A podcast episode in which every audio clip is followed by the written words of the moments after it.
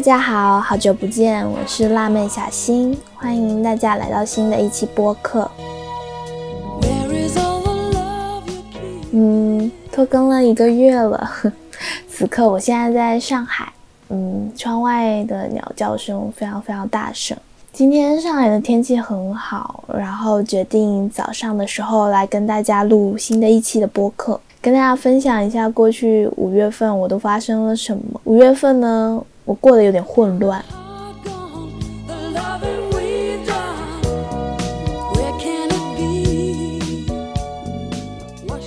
就是因为我的生活开始产生了变动，从我决定。辞去咖啡厅的工作，到一个人开始旅行。先跟大家解释一下为什么我辞职了，就是我感觉在半年咖啡厅的工作上，我把想学的咖啡技能其实都已经学习到了，然后身体开始产生了疲累感，因为其实一个人连续上六天班打理一个店的工作量还是非常大的。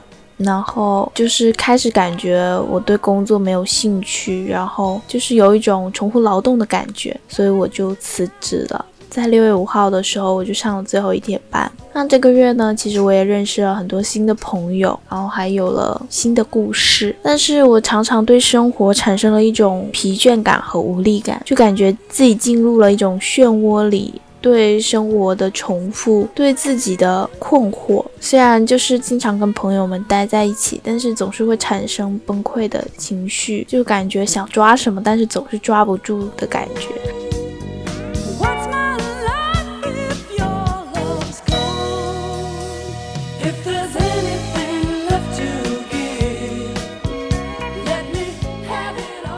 还有呢，对于播客，我一直想要把自己的内容还有音质做到最完美，结果对于完美追求的执着，导致我迟迟没有开始录，然后内容自己也不满意，所以就没有发。那今天呢，我就这一个月的心路历程呢，我想跟大家分享一下我是怎么去调整频率的，从低能的状态里，就是每天崩溃、哭泣，到调整好自己的心态，也不再熬夜的这么一个过程。然后想跟大家分享一下，如果我们生活进入了一个瓶颈期，要怎么调整频率，把注意力放在你想要的生活上，而不是问题上的呢？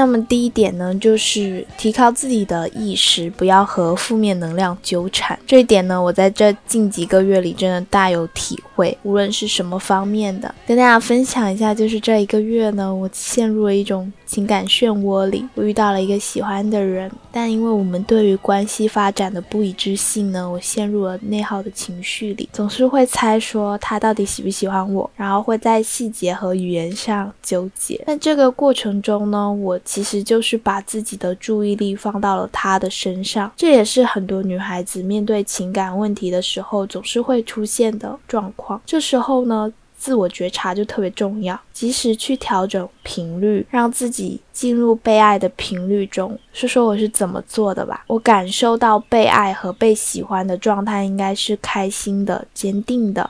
自然的，充满安全感的，然后也是感到自信、快乐、被照顾、幸福的。就是当大家有痛苦情绪的时候，一定要去想象或者有意识的收集你感受到幸福的那种瞬间的体验，而不是像我现在这样怀疑、愤怒、怨恨、埋怨、无语和想不通。然后我就梳理了一下自己。目前的情绪是，嗯，好的多一点，还是负面多一点？然后我发现，这负面情绪越来越在累积的时候，我发现就是每次我收到他的信息，然后在跟他聊天中判断，其实也不是很松弛，因为聊天有压力而选择更不想回复，就进入了一种内耗的恶性循环里。可能也是因为我要我给自己要回消息的道德感和负罪感增强了，才会让自己陷入情绪。漩涡里，后来我理性性的分析了一下，我们之间其实有过很强的暧昧信号。但如果顺着这个逻辑发展的话，应该是两个人慢慢了解，然后再发展关系。但当对方告知现阶段都没有想谈恋爱的想法的时候，又继续去跟我聊天，然后在言语之中有意无意的暧昧，这个逻辑链就中断了，然后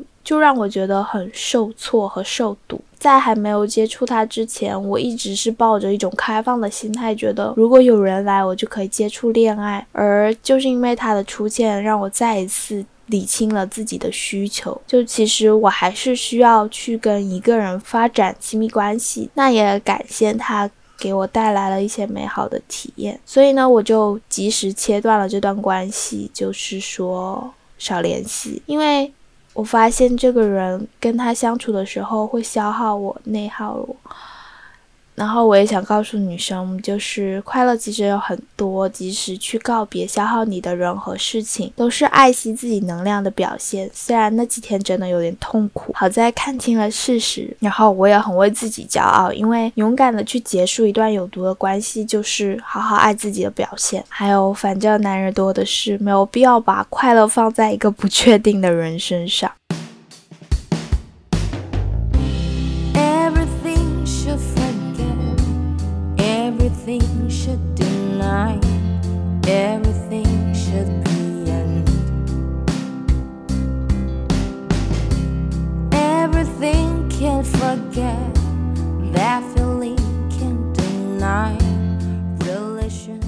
第二点呢，我想跟大家分享的是，想解决问题就必须要有新的意识维度。我们人呢，其实就是一个能量体，情绪和身体都会反映你。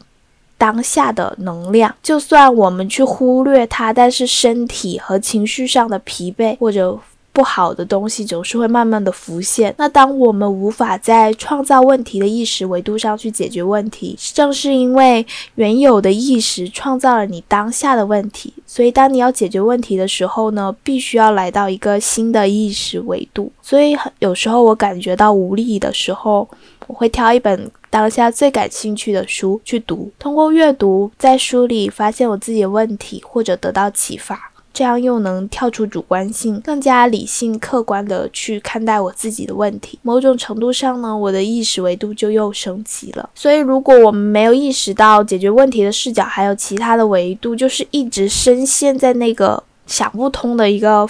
氛围里，我们就会一直停留在原有的思维方式上。那经历了非常多的失望之后，很多人其实就会放弃改变。那这个是能理解的，因为我们人呢，他是有一种自我保护机制，为了避免感受到痛苦而选择把自己封闭起来，在下一次遇到问题的时候，就靠自我说服来让自己稳定。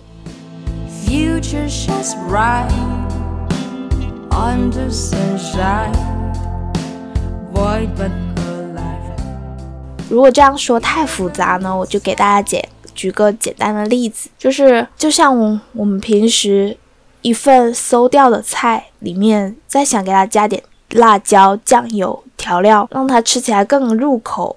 更可口一点，但菜它终归还是馊掉的，而很多人只是希望在馊掉的饭菜里添加调料，就能获得一盘新的菜，但其实这是治标不治本，最后问题还是会再一次重蹈覆辙。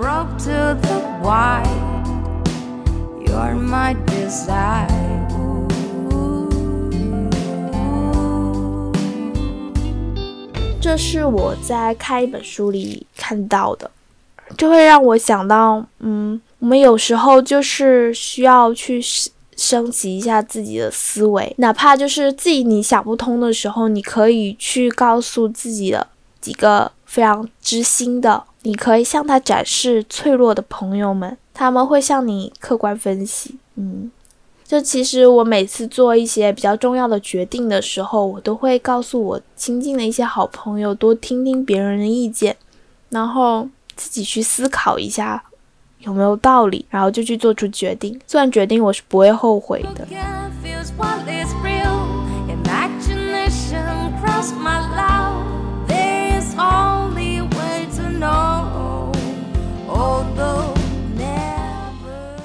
第三呢，就是每种能力都是可以训练的，每个人都有低能量的状态。重要的是，我们能否训练自己，下一次再快一点点调整好状态呢？这一个呢，其实这是我这一两年来的心得，就是我发现一直恒定的去维持高能量的一个状态，其实是不太可能实现的。每个人都会有倦怠的时候。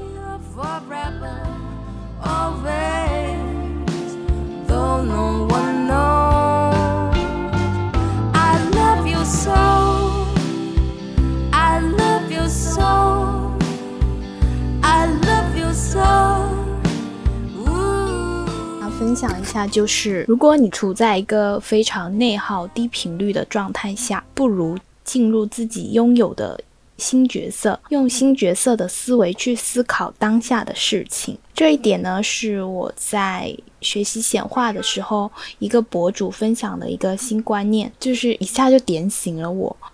我们去想象自己。最完美的一个状态，或者说我现在就是最好版本的我的一个状态是什么样子的？然后沉浸在那种感觉中。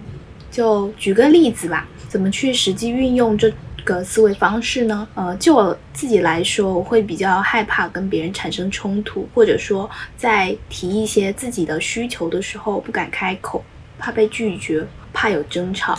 这个时候呢，我知道我自己是一定要讲出我的需求的，不然会很难受。我又害怕的时候，我就会提前想象一下自己讲出口，然后对方欣然同意的那个局面。对方同意之后，我内心的舒畅的那种感受，这其实就是进入自己拥有的新角色里。比如说，我已经进入了我很会、很会说服别人、很会谈判的一个角色里。用这种新角色的思维去思考我面对的问题的时候，我反而觉得哦，说出口其实就是一个非常轻而易举的事情，对我来说是小事情，而且我非常善于去说服或者是跟别人协商一件事，带着这种心态，实际上就是很好解决。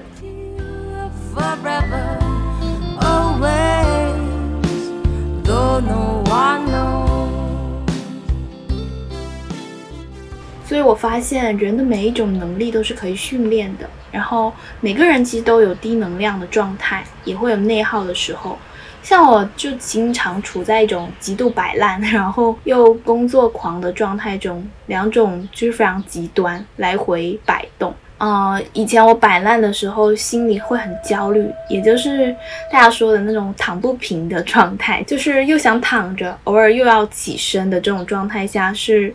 其实是最不好的。随着摆烂的次数越来越多，我内心越来越焦虑到一个顶峰的时候，我就在想，哎，其实我摆烂没关系啊。那我重要的其实是能不能训练自己，下次快一点点调整好状态，就是在摆烂和正常生活的这个区间中，怎么调整的更快一点。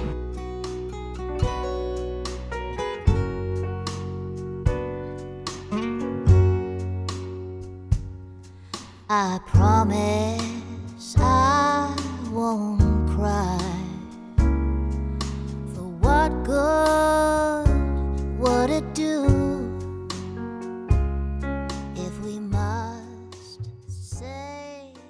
现在上海的天气已经三十一度了，然后我现在准备快出门，边化妆边跟大家聊。说好的梅雨季下雨，怎么突然大太阳呢？然后第四点呢，我想跟大家分享一下，就是尽量去摆脱受害者心态，把属于自己的力量拿回来。这一点为什么我会想到呢？是因为最近的时候经常看了一些新闻，经常在社交媒体上刷到什么，就女孩子说男朋友怎么怎么样了，我要跟他分手吗？或者说，就是类似这种问题的时候，我会觉得很无力，你知道吗？就是为什么你的爱情，你的分手？不能决定在自己的手里呢。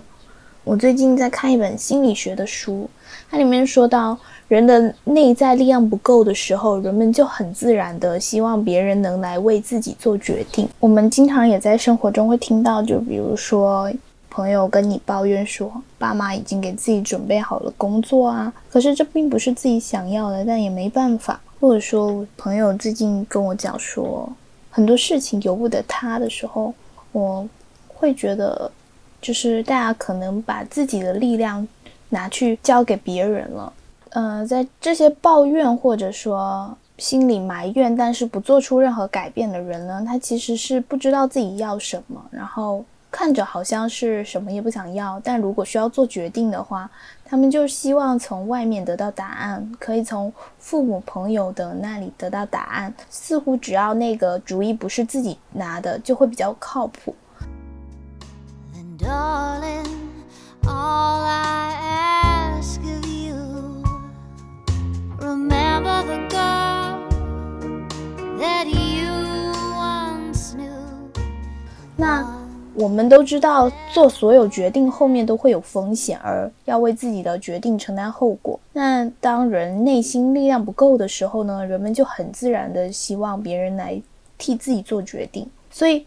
这也就是说，为什么我们人要对自己诚实一点？因为只有诚实，我们才会有最大的自由。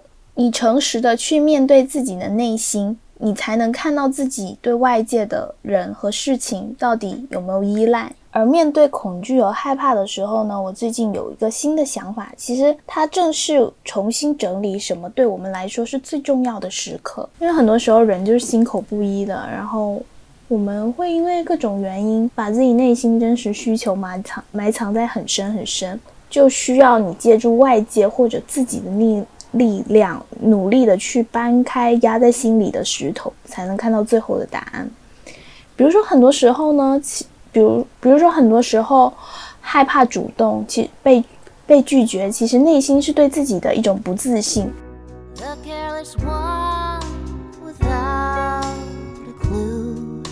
That you would break her heart. Just before you leave remember when our love was 我目前理解的痛苦它分为两种一种是失望的痛苦一种是厌倦的痛苦。失望的痛苦呢会让人看到自己对外界那些人和事情的依赖。每一种依赖都是一个内心的空洞。这本身其实没什么，因为我们活在世上，不就是让自己的内心通洞不断被填满、归于完整的表现吗？嗯，但是我觉得，就是大家可以努力的去摆脱受害者的自心态，把责任放在自己身上，自己去承担自己想要的东西。因为受害者心态其实本质上把自己的力量交给别人了。我们每一次突破恐惧之后，克服去做，就会收获累积自己的信任和信心。勇气值就是这样积累而来的。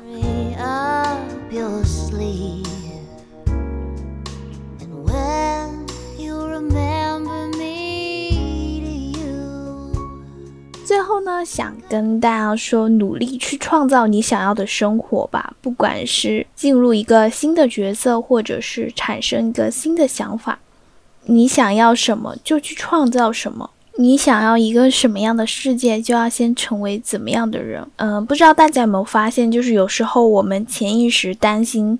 会出现的事情，它真的会发生呢？就比如说赶不上动车，一些潜意识里防不胜防的事情会发生，就是因为我们强烈意识默默念叨的事物总是会被吸引过来。如果我们心态调整好，频率调整好，我们的气场是正能量的，那就会吸引大量好的人和事情，你的世界就会是美好的。那如果我们每一天抱怨，我们的气场是负能量的，就会吸引大量。让你感觉不好的是不好的人，明白这个宇宙的运行规律呢？我们自然就是当负能量产生的时候，你会有意识的去摒弃它，开始与人为善。然后，其实因为生活本质上就是一场修行，我我也在不断的修炼内心，到一定境界之后，我就会发现自己就是一个很幸运的人。嗯，You make your own luck 这句话就是说你创造自己的幸运。The careless one without a clue that you would break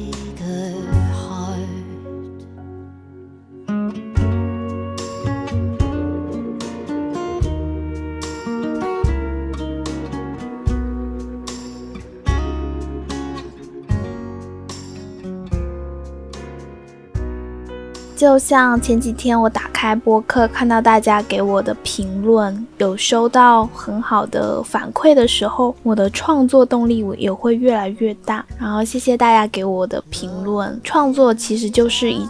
件非常需要能量的事情，我发射了高的能量，然后也会反馈，这其实就是一种能量循环。还想跟大家分享一件特别幸运的事情，就是有一天我在公交车上坐着，然后有一个老爷爷上车，他就是不会用手机刷公交卡，然后非常焦头烂额走向我的时候，我刚好下一站公交要到了。呃，下一站要下车了，我就看一下老爷爷，我大概就知道发生什么。然后我跟爷爷说啊，我帮你刷，然后我要急着走了。那爷爷他就是很，他可能是着急的想向我解释情况，但是我也来不及听，我就说我帮你刷没关系。然后因为下一站就到了，就在我快下车的那瞬间，他包里塞了五块钱现金，我就觉得很 lucky。然后那个 lucky 五元呢，就一直放在我的手机壳后面。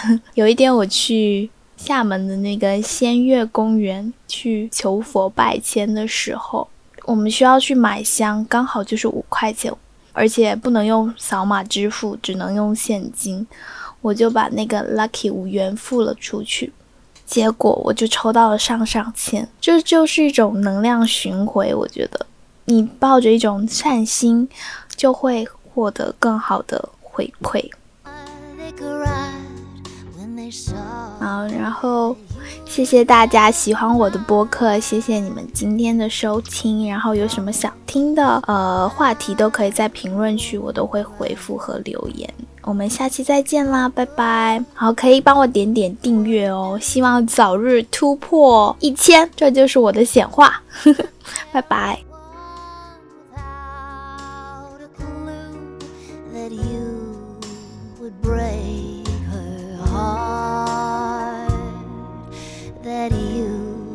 Would break